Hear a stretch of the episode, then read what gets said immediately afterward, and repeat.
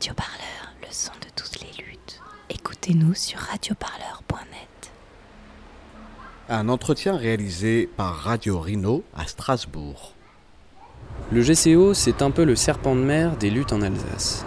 Pensé au début des années 70, ce projet d'autoroute fait depuis l'an 2000 l'objet d'une vaste controverse entre décideurs politiques ou industriels et un mouvement de lutte hétérogène contre ce qui est souvent décrit comme un grand projet inutile, y compris par les enquêtes publiques ou autres déclarations politiques.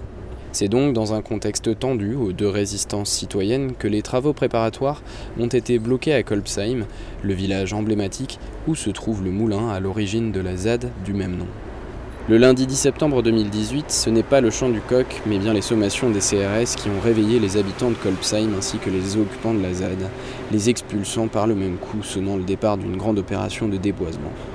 Parmi les expulsés de la ZAD, Bilbo nous a raconté les enjeux de la lutte et les derniers événements. On parle souvent de, du coup de grands projets inutiles et on peut euh, repréciser pourquoi cette appellation grand projet inutile?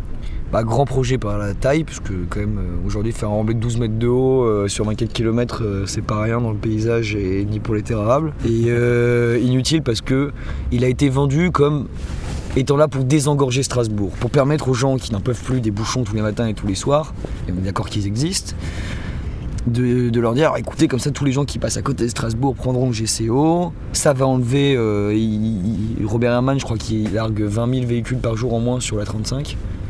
Et euh, ils vendent ça aux gens en fait. Et euh, la deuxième chose qui leur permet d'obtenir l'adhésion de certaines communes, c'est qu'ils disent que ça va être bon pour le développement économique de la commune, qu'ils seront moins enclavés, qu'il y aura plus de monde, que ça va redynamiser le commerce dans les petits centres-villes de, bah, petits villages comme Souffle-Weyersheim au nord de la Cusse ou des choses comme ça. La vérité, c'est que les études de bureaux indépendants prouvent qu'en fait, on va augmenter de 14 000 véhicules par jour la circulation en Alsace. Que à cause du prix de l'écotaxe en Allemagne, avec un forfait à l'année, en fait, les, camionneurs euh, de toute l'Europe euh, auront mieux fait de payer le péage du GCO à l'année, de prendre un abonnement, que de payer l'écotaxe en Allemagne. En plus, maintenant, ils vont mettre une écotaxe sur les routes secondaires en Allemagne. Donc, ce qui va se passer, c'est que les camions qui jusqu'ici empruntaient ces routes secondaires vont se déverser sur l'Alsace. Et il faut aussi comprendre que derrière, c'est un projet beaucoup plus large. C'est ça qui parle pas, c'est que tu regardes, il y, a des projets d'autoroutes qui sont un peu partout en Europe en ce moment. Et ça forme vraiment un grand axe de la péninsule ibérique jusqu'à l'Europe du Nord. Et le but, c'est ça, c'est de pouvoir relier ces grands ports du sud et du nord de l'Europe et de faire du coup, transport de conteneurs à fond. Et c'est ça les vrais objectifs. C'est pour ça qu'on dit qu'ils sont inutiles. En soi, c'est pas inutile, mais pour les actionnaires de Vinci, pour les poches des grosses boîtes de transport, et euh, effectivement, euh, si tu es pris dans cette espèce de vision un peu archaïque du développement du territoire, tu peux considérer que c'est utile pour le développement du territoire. Mais euh, écologiquement, pour réduire la pollution, pour réduire la circulation, c'est pas vrai en fait.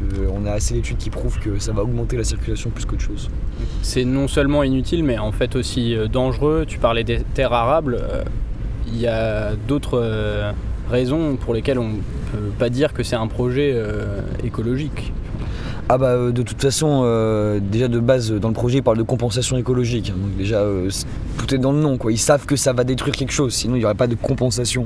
Après, bah, par exemple, les avis négatifs viennent aussi beaucoup de ces fameuses compensations pour Vinci, c'est-à-dire qu'il y a un dossier qui explique que bah, ce qu'ils ont prévu pour la gestion de l'eau, par exemple, c'est n'importe quoi, ça va permettre de, combler l'artificialisation des sols, que pour la gestion des bruits, pour la pollution atmosphérique, ça va quand même retomber évidemment sur les terres du coin sinon, bah, il passe par le Korusberg, c'est les terres les plus fertiles d'Europe, qui ont été enrichies par les limons du Rhin pendant des millénaires. Et euh, bah, ça, c'est des terres où on pourrait cultiver déjà autre chose que de la monoculture du maïs. Mais surtout, si on le bétonne, euh, c'est 450 hectares de terre qui sont perdus au total. Le Korusberg, c'est aussi là où euh, il y a du houblon tout, tout l'été. aussi, ouais. Donc la production de bière va peut-être en prendre un petit coup également avec le GCO. Je sais pas encore. Mais euh, ouais, toujours est-il que en fait, c'est ça, c'est l'emprise finale du projet, c'est 350 hectares, mais avec les travaux et le massacre des terres, les engins qui vont tasser le sol et tout ça, c'est 450 hectares qui vont, qui vont, être perdus. Et c'est l'habitat naturel de plein d'espèces, bah, bon, le fameux grand hamster d'Alsace euh, qui est devenu un peu le symbole de la lutte, mais euh, par exemple dans la forêt Kolbsheim, des espèces protégées de chauves-souris. Qui, ont besoin d'une certaines conditions pour faire leur nid et qui n'en trouveront peut-être plus une fois les travaux, les travaux là quoi.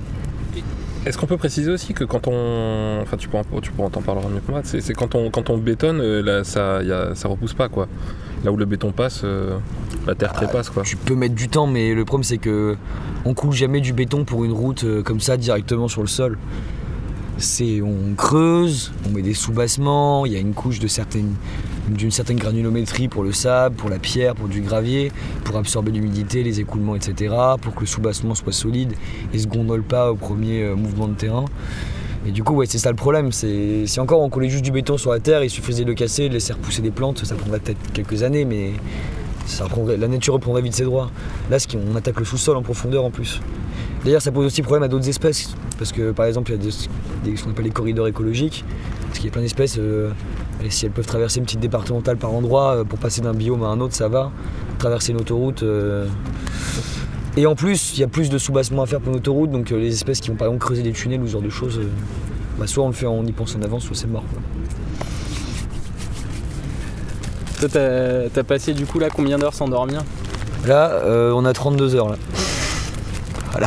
Ou T'as passé toute la nuit là-bas? Ouais, enfin une partie, j'ai eu l'alerte un peu tard et je devais faire des trucs hier, mais euh, je suis arrivé vers 1h du mat sur zone et euh, bah, après j'ai construit des barricades, bu des cafés, attendu, fait le guet et puis euh, jusqu'à ce qu'on on arrive au moment de la charge. Elle a lieu à quelle heure l'intervention policière? Ils étaient très ponctuels. À 5h pile poil, ils étaient en place en train de. À 5h, à 5 heures, ils étaient en train de débarquer de leur camion devant la- devant l'entrée Arnoldsheim. Parce qu'on est- ouais, il y avait l'entrée Kolbsheim où j'étais pas. Et euh, je dirais qu'à 5h15 grand maximum, ils étaient en train de nous charger. Ils n'ont pas perdu de temps, hein. ils savaient pourquoi ils étaient là. euh, il n'y avait pas de discussion possible, rien. euh. D'habitude, dans ce genre de cas, il y a quand même des négociations qui s'installent. on peut faire quelque chose. Là, Et le rapport de force était comment du coup On m'a dit qu'il était assez inégal quand même. Ah oui, bah on était un contre 5. Voilà. Bah, on était une centaine de sadistes face à 500 gendarmes mobiles. Sachant que nous on n'a ni casque, ni bouclier, ni tonfa, ni LBD, ni grenade de désencerclement, ni grenade lacrymogène, ni masque à gaz aussi performant que les leurs d'ailleurs. Et on peut parler un peu de, aussi de, positif quoi. La ZAD est morte, vive la ZAD, j'ai envie de dire. Euh, elle peut renaître aussi. Et euh, l'espoir euh, n'est pas interdit. Et- mais euh, qu'est-ce que- qu'est-ce qu'il y a eu de construit aussi sur la ZAD euh, Qu'est-ce que vous avez fait, etc. Euh, tu peux nous en dire un peu plus aussi Bon, de toute façon, maintenant je peux vous dire à peu près tout ce qu'on a construit sur la ZAD, puisqu'il n'y a plus rien à l'heure où je vous parle. Euh, tout a été rasé à coups de bulldozer et de pelleteuse cet après-midi. Donc, euh. Donc, de toute façon, maintenant il n'y a plus de trucs secrets à garder. hein, euh, Tous nos petits pièges, nos petites défenses euh, ont été utilisés. Bon, il n'y avait pas, hum, niveau bâtiment, il n'y avait pas non plus euh, un million de trucs, c'est un peu dispersé en fait. Histoire aussi de pouvoir couvrir de terrain, de pouvoir observer. C'est-à-dire que tu as vraiment le spot principal de la ZAD qui est dans la clairière. Donc là, on a notre poste de secours, on a vraiment la roulotte, euh, quelques caravanes, la cabane de Daniel qui est sur deux étages, construite contre un arbre, enfin voilà. Là où il y a aussi il y a le moulin et la grange, donc les bâtiments durs qu'on a été autorisé à squatter dès le début euh, de la création de la ZAD, Autorisé par qui? Par le châtelain de Kolbsheim. Le châtelain? Ouais, bah, il y a un château à Kolbsheim, le jardin du château qui colle euh, la zone de la ZAD, et il y a le moulin. Et le moulin fait partie des terres de la famille de- du châtelain, donc euh, de ceux qui possèdent le château à Kolbsheim. Donc le, le châtelain est zadiste. Euh, alors lui directement pas, faut dire qu'il est pas tout jeune et qu'il marche avec une canne. Il aurait... Bon, Germaine tu me diras était bien là mais bon, euh, enfin voilà, c'est pas forcément une forme physique exceptionnelle pour affronter une charge de CRS. Mais euh, oui en tout cas l'électricité euh, du terrain, l'eau, il a tout concédé sans aucun souci. Sa seule et unique condition a toujours été qu'on ne rentre pas dans le moulin. Parce que c'est un bâtiment classé, qui appartient à sa famille et qui n'est pas en hyper bon état je pense que c'est peut-être aussi pour se protéger d'éventuels ennuis en cas d'écroulement d'un morceau du bâtiment sur quelqu'un. Ou... Mais bon, après, ça n'a jamais été gênant. Quoi. Je veux dire, euh, on a quand même toujours accès à l'électricité euh, grâce à ça, euh, à la grange, euh, qui permet quand même de faire des réunions, des projections des bacs. On a fait plein de fois là-dedans. Pas de gros soutien quoi. Bah, par exemple, il faut savoir que contrairement à beaucoup de ZAD, on a aussi une spécificité en Alsace, enfin sur cette ZAD-là, c'est qu'il y a énormément d'élus qui nous soutiennent. On est, ils ont discuté avec le secrétaire général de la préfecture. Donc il y a un moment où la charge des, des gendarmes s'est arrêtée. Euh, Danny Karcher, le maire de Kolbsheim, s'est mis à discuter avec ce monsieur et, avec Daniel Dambar aussi, donc la, la maire de Schiltigheim. Et les négociations étaient plutôt tendues parce que le secrétaire de la préfecture voulait rien entendre, au gros. Et euh, ensuite, euh, moi j'étais un petit peu derrière, donc j'ai pas tout compris immédiatement ce qui s'est passé, mais d'un coup il y a une grenade lacrymo qui a pété au milieu des élus, à côté de Germaine. Ah oui. Oui, donc euh, Germaine était pleine de gaz dans la gueule, Danny Karcher, le maire, Daniel Dambar, la maire de Schiltigheim, ils, ont, ils, se, ils se sont pris une lacrymo à moins d'un mètre d'eux qui a pété d'un coup. Et euh, ensuite, euh, le, le Donc mec. même euh, les élus, quoi. Et ensuite, ouais, ouais, ouais. Ah oui, et ensuite, justement, dans, le, dans le tumulte qui a suivi, plein, plein, plein de monde qui a entendu gueuler, bah, le, le représentant de la préfecture qui a entendu gueuler, on pousse tout le monde, les élus aussi. Et euh, Danny Karcher s'est pris, euh, s'est pris quelques coups hein, dans, la, dans le boxon qui a suivi, quoi.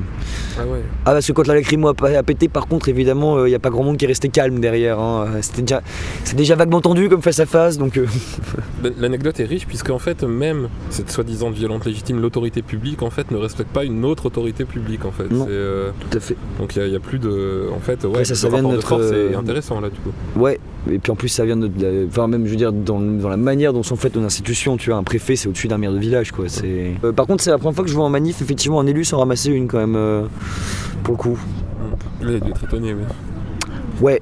Bah je t'avoue que personne n'a compris parce qu'en plus ils se faisaient face à face vraiment à quoi À 30 cm l'un de l'autre quoi.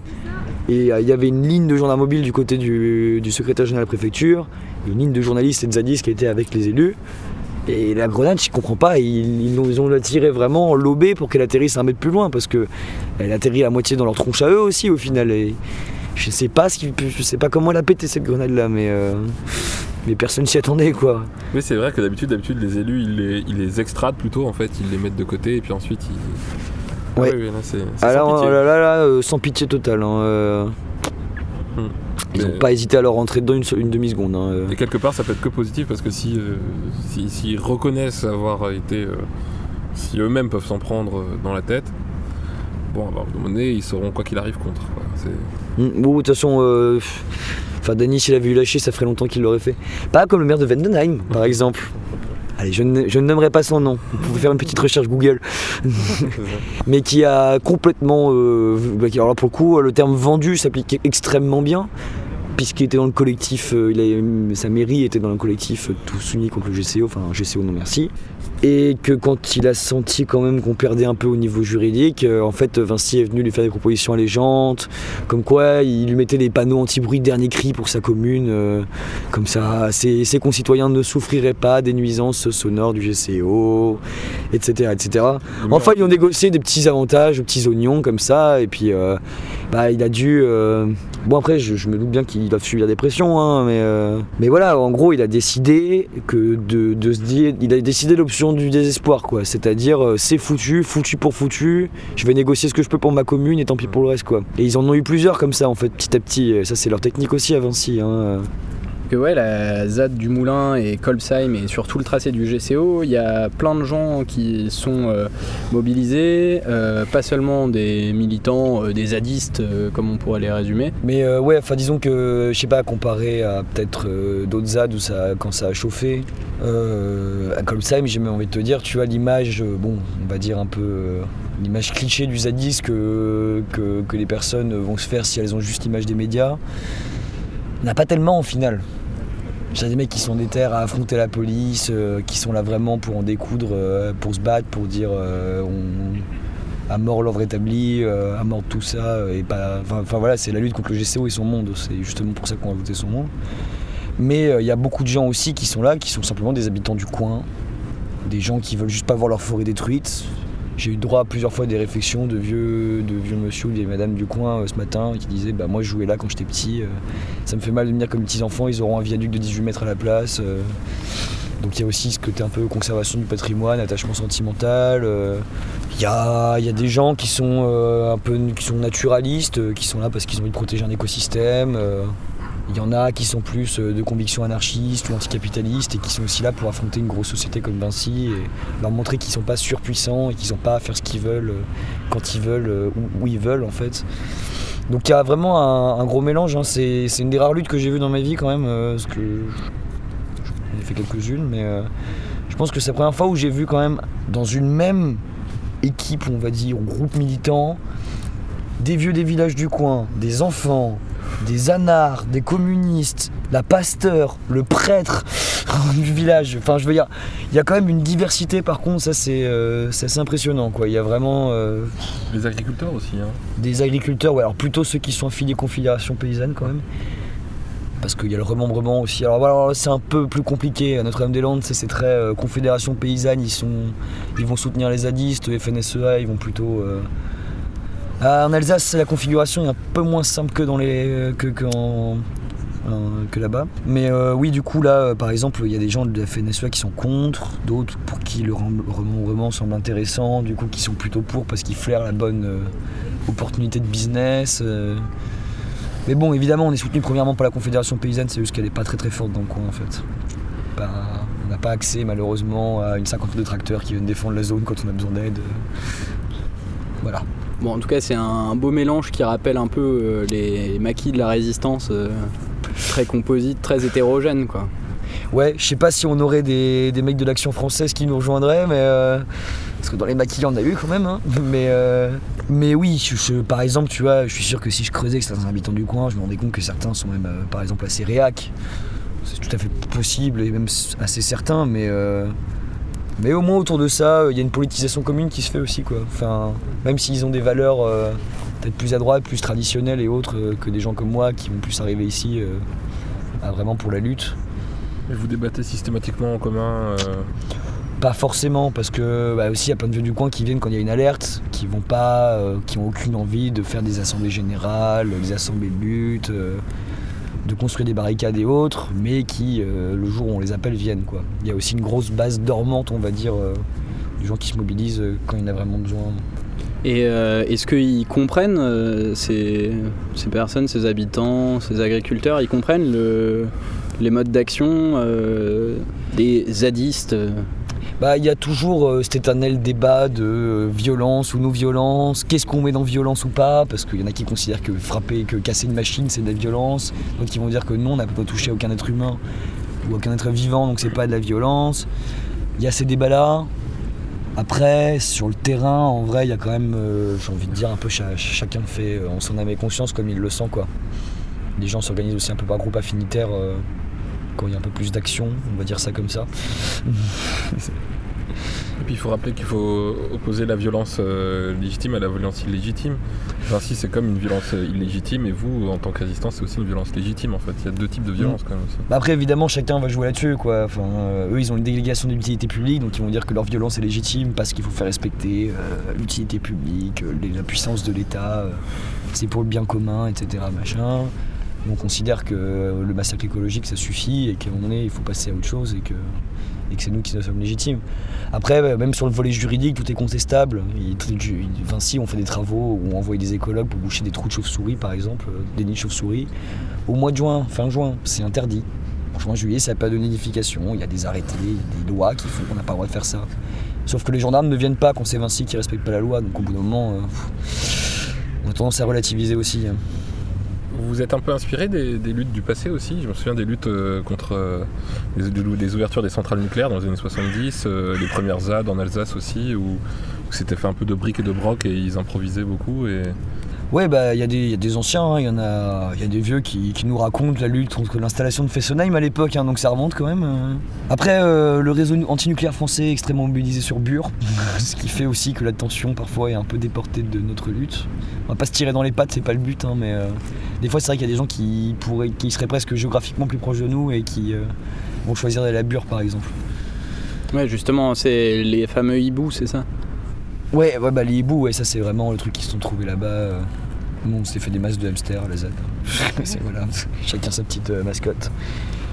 Même, même chez les zadistes, enfin chez les gens qui s'installent sur la ZAD, bon, il y a pas mal de, de turnover, ça change souvent, mais euh, t'as des mecs qui viennent parce qu'ils ont fait Stevens, notre des Landes, et que maintenant ils sont passés sur le GCO. euh, T'en as qui viennent du Neuf à Strasbourg, euh, t'en as ils viennent des bleds du coin. euh, il y en a même qui habitent pas très loin et qui dorment parfois un peu mi-temps sur la ZAD, un peu chez eux, voilà, enfin. Donc ça c'est vraiment euh, chez les gens qui restent. Après dans la mobilisation, bah là c'est vraiment beaucoup d'habitants des villages du coin bah, qui sont directement touchés, des Strasbourgeois qui se sentent en général bah, plus des convictions politiques ou écologistes et qui font qu'ils vont se mobiliser.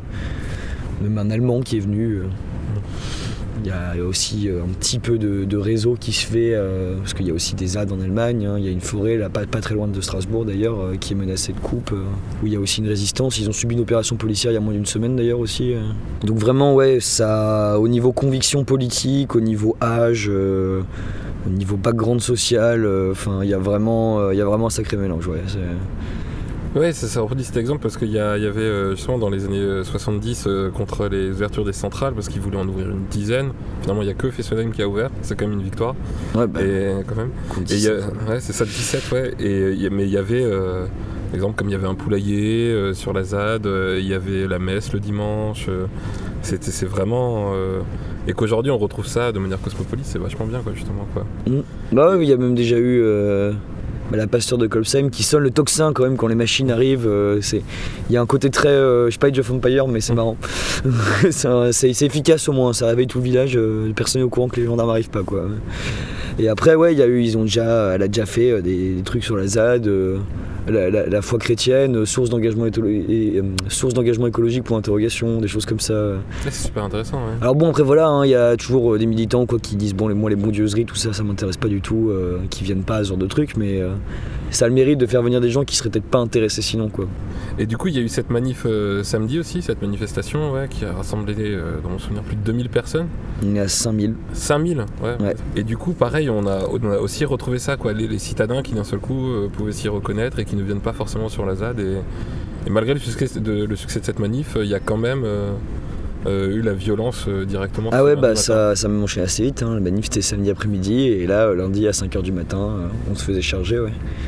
Et est-ce que la préfecture a pas organisé le coup pour justement contrer le fait que ça commence à se mobiliser? On savait depuis quelques temps que ça allait sûrement être autour du 10 quand même. C'était, il était très probable qu'on se prenne une opération un lundi matin. C'était très probable qu'ils attendent un peu cette date-là parce que c'est vraiment la rentrée et tout. Les gens prennent le travail, ils ont moins de temps pour venir militer, pour passer du temps à la ZAD. Euh, Je pense pas que leur timing soit choisi au hasard. Ils ont mis des coups de pression régulièrement aussi avant, avant cette date fatidique là Bah après, il y a eu euh, pendant des mois, on a joué un espèce de jeu de- du chat et de la souris quoi. Euh, Février, fin février, début mars, là, il y avait par exemple Vinci qui nous avait carrément annoncé qu'ils allaient faire les travaux tel jour. Forcément, il y avait une mobilisation, on les avait empêchés de passer à l'époque. Du coup, c'est vrai qu'il y a toujours cette hésitation, parce qu'on se dit d'un côté, c'est pas normal, enfin, c'est une feinte en fait, c'est pour qu'on mobilise du monde pour rien, et comme ça, ils peuvent venir un jour, on n'est pas préparé. euh. Mais en fait, non, c'est juste que. Ils en ont, je sais pas, ils sont en roue libre complète en fait. Euh, Là, c'est vraiment, on va affirmer la puissance de l'État, euh, la violence légitime de l'État, l'institution avant tout, comme bien ultime et indépassable. Et du coup, en fait, ouais, ils s'en foutent de nous l'annoncer parce que justement, ils veulent que ça fasse cet effet-là. Je pense qu'ils veulent montrer que même quand on le sait un peu en avance, ils sont capables de nous écraser. Et, justement, ceux qui n'ont pas cette expérience, euh, même euh, minime, militante, euh, comment ils ont vécu ça ce matin Pour ceux dont, dont c'est un peu la découverte ou Bah, ça de manière. l'immense majorité en vrai. hein. Ils ont jamais pris une charge de, de gendarme mobile. Enfin, jamais. C'est vrai que bah, c'est quand même impressionnant quoi, la première, enfin, quand tu sais pas, euh, quand t'as jamais vécu ça. euh. Bah, après, il y a plein de gens qui, oui, c'était pas euh, toujours extrêmement organisé. euh, comme on peut voir certains groupes militants euh, qu'on a vu à Notre-Dame-des-Landes qui sont quand même, qui ont une expérience du terrain, qui sont aguerris, qui sont efficaces, qui arrivent à mettre en échec le psych, quoi. Enfin, c'est pas rien. Euh, là, nous, ça n'a pas été notre cas. On n'était pas assez. euh, Enfin, on manquait de force militante euh, bah, aguerrie à ce genre de situation. Là, c'était beaucoup de résistance passive. Euh, les flics veulent t'embarquer. Typiquement, les gens, ce qu'ils faisaient, c'est la technique du poids mort. Comme ça, il en faut 3 ou 4 pour te porter. ça les ralentit.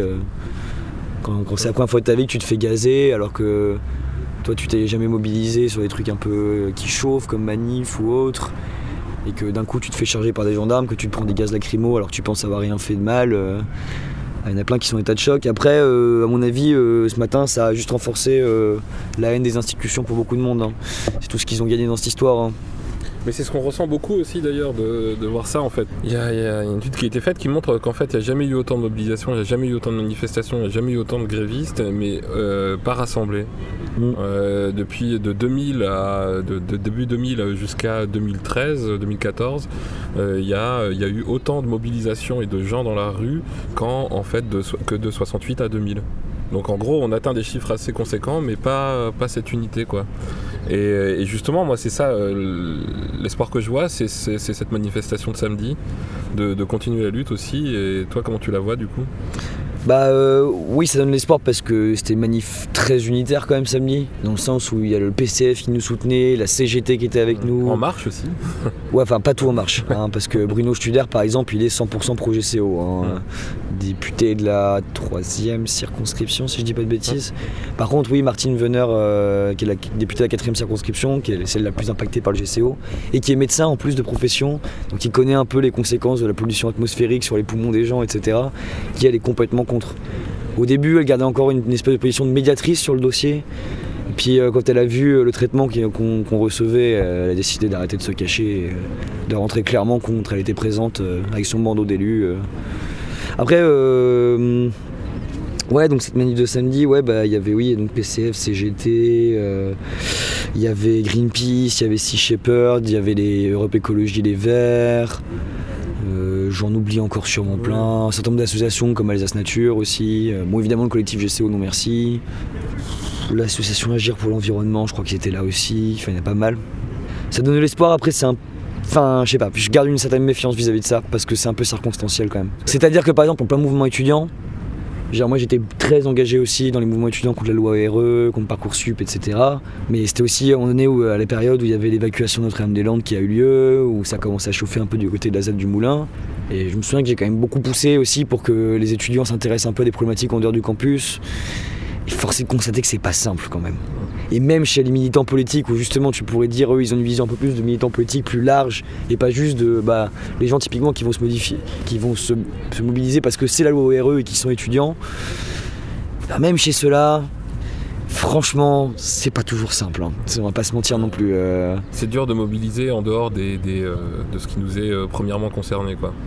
Et pourtant, je veux dire, moi le GCO en soi, je suis pas premièrement concerné, hein, mais. Enfin bon, on va dire que c'est un peu ma lutte euh, principale. Mais euh, ouais, mais c'est vrai que c'était difficile. Bah, on a essayé hein, de la convergence des luttes. On avait fait euh, une kermesse place de la gare avec des cheminots, des, cheminots, des étudiants, des lycéens. Et bah, nous, on avait un stand de, la ZAD et de l'association euh, collectif de soutien- Notre-Dame-des-Landes. C'était plus une juxtaposition de lutte qu'une réelle convergence, quoi.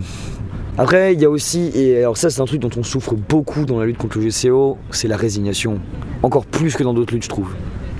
Parce que tu as les étudiants, même s'il y en a certains qui y croyaient pas et tout, le mouvement a quand même pris de l'ampleur et les gens se disaient bah tant qu'à faire autant être là quoi. Ça pourra pas être pire. Le GCO, vu qu'il y a le côté ZAD, qui fait un peu peur, qu'on sait qu'il y a beaucoup d'arrestations, il y en a beaucoup aussi qui se disent je vais pas me prendre une garde à vue ou me faire ficher pour un combat perdu d'avance. Sauf qu'en fait, c'est- toujours la même histoire pour tout, hein, mais euh, si tous les gens qui m'ont dit ça avaient été là ce matin, euh, le rapport de force aurait pas été le même. hein. Très nettement. hein. Et, euh, et ben ouais, du coup, 500, 500 gendarmes mobiles, c'est pas innocent. Ça veut dire qu'ils ils souffraient d'une vraie crainte d'une réelle mobilisation d'ampleur en fait.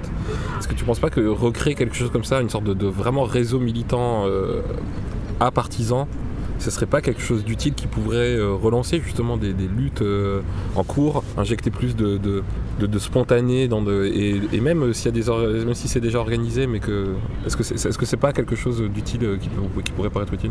Bah si si, après il y a. Alors là ça demande des gens déjà formés, pareil, parce que enfin. Avait des réunions, tout le monde commence à parler du système de défense de la ZAD. stop, hop, hop, hop, hop, hop, hop. Vous avez tous vos portables allumés en poche là. Donc on les met tous dans une boîte, on les met loin et ensuite on discute. Précaution de base. euh, Voilà, euh, des, des choses comme ça. Donc euh, ça, ça, ça prend un peu sur le terrain aussi, quoi. Mais, euh, mais ça pourrait effectivement être pas mal, ouais. Après, aujourd'hui, on, pareil, au niveau moyen technologique, on a intérêt à suivre parce que, enfin, ils ont quand même la capacité de mettre des brouilleurs sur certaines zones, euh, ce qui t'empêche complètement de communiquer avec l'extérieur. euh. En fait, c'est ça leur technique, hein, c'est de t'isoler. hein. Une fois que t'es isolé, t'es vulnérable et après, ils ont plus qu'à te cueillir, quoi. Alors bon, ils mettent les moyens, hein, comme dit, ils envoient une compagnie. com- C'est quoi, c'est une compagnie 500 gendarmes? Ils ont quand même envoyé une compagnie complète, quoi, les gars. Mais, euh, mais bon, euh, enfin, c'était un peu ridicule aussi quelque part. hein, enfin, on savait très bien que notre résistance a été symbolique. euh, C'est très bien qu'à 100, 100 mecs pas formés, on va pas, on va pas arrêter une compagnie de CRS, de, de gendarmes mobiles euh, équipés, entraînés. euh, et clairement, comment ils sont arrivés, qui ont clairement étudié le terrain avant aussi. hein, Ils le connaissaient par cœur le terrain, c'était pas normal. Et, et c'est une tactique qu'on voit aussi de manière récurrente en fait, que ce soit des 1er mai, enfin depuis l'ère euh, macronienne, on voit beaucoup ça en fait. C'est une nouvelle tactique euh, du ministère de l'Intérieur en fait, de prévenir en force en fait tout mouvement euh, qui pourrait émerger. Et, c'est comme ça que ça a marché en fait. Il y a plusieurs mouvements qui ont été brisés dont on, a eu à peine connaissance en fait. Et la, la ZAN ne fait pas exception à la règle quoi. Et du coup c'est pour ça que je me pose la question de l'utilité d'une mobilisation extérieure en fait, externe que du lieu où elle a été pratiquée quoi. Est-ce qu'elle euh, qu'elle porte euh, de l'espoir? Est-ce qu'elle euh, est-ce que est-ce s'organise déjà Tu vois? Bah ouais c'est ça en fait le truc c'est que bah, chez les gens qui militent de toute façon ils sont convaincus. Après c'est juste que il y a plein de gens mais vraiment et ça fait quand même quelques temps que je passe beaucoup de temps dans ma vie à distribuer des tracts, à parler du GCO aux gens parce que Strasbourg faut déjà le premier travail c'est déjà d'informer là-dessus. Mais qui Ouais, il manquerait pas grand chose, je pense, hein, pour les motiver. euh, mais il manque, ait- on n'a pas encore trouvé ce truc-là, effectivement. euh. Et après, bon, déjà, les motiver à faire euh, d'action pacifique, machin. Après, oui, euh, le réseau souterrain, c'est déjà une deuxième étape, quoi. Faut déjà qu'il soit. Je pense que pour entrer dans ce genre de choses, il faut déjà que la personne se sente vraiment impliquée dans la lutte. Mais, mais ouais, mais enfin, il manque pas grand chose. Il y a plein de gens, il, il manquerait ça pour les faire basculer, quoi, et qui nous rejoignent, en fait, parce que tu leur expliques deux minutes que c'est que le GCO, ils disent bah, évidemment que je suis contre. Il y a plein de gens, il n'y a même pas besoin d'argumenter d'ailleurs. hein. Ils disent qu'une nouvelle autoroute en 2018, mais enfin, quelle idée Quelle idée Pourquoi? Et puis le point commun, c'est toujours le même, c'est le fait qu'il y ait de plus en plus de privatisation de la part euh, de la part de l'État et qui confie euh, des, grands projets, des grands territoires qui sont censés appartenir à tous, qui deviennent euh, propriété d'un grand propriétaire en fait. Et, ça, c'est quand même très fédérateur quelque part. Quoi. Ouais, bah c'est sûr qu'au-delà du thème écologique, c'est c'est clairement aussi ce qui fait venir du monde. C'est ça, c'est justement qu'on arrête de brader le, le bien public. euh, voire même qu'on bon, on peut aller plus loin, hein, euh, qu'on redéfinisse ce qu'est un bien public. euh, On va conclure un peu et du coup on va, on va se demander bah, alors du coup euh, simplement quelle est la suite? Bah la suite on y travaille. Je malheureusement pas en euh, mesure de fournir des informations actuellement. Pas d'abandon quoi, il y a euh, quoi qu'il arrive. Il n'y a pas de résignation. On, on avait peu d'espoir de garder la zone, d'être encore sur la zone ce soir. Après, euh, des réoccupations, d'autres formes de militantisme, de lutte, euh, des rassemblements à Strasbourg, ça va continuer. On, on, on se laissera pas faire comme ça quoi. Là, il nous faut des bonnes volontés, des gens disponibles, principalement. Le suite, euh, le matériel, on trouve. On a assez de soutien populaire pour ça. Mais toujours ben- est-il que bah, on compte pas se laisser faire, qu'on compte pas s'arrêter là, et que des actions, des façons de militer, il y en a encore plein à inventer, à réaliser. Qu'on compte pas s'arrêter aussi facilement. Ben, viens des nombreux sur euh, la ZAD et, et, euh, car euh, ZAD vivra, ZAD verra. C'est ça. Radio Parleur, le son de toutes les luttes.